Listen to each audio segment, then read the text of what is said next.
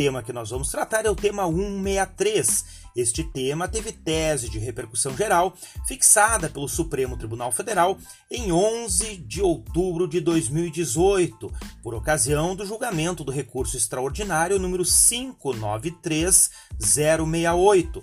Naquela ocasião, o Supremo fixou tese no sentido de que não incide contribuição previdenciária sobre verba não incorporável aos proventos de aposentadoria do servidor público, tais como terço de férias, serviços extraordinários, adicional noturno e adicional de insalubridade.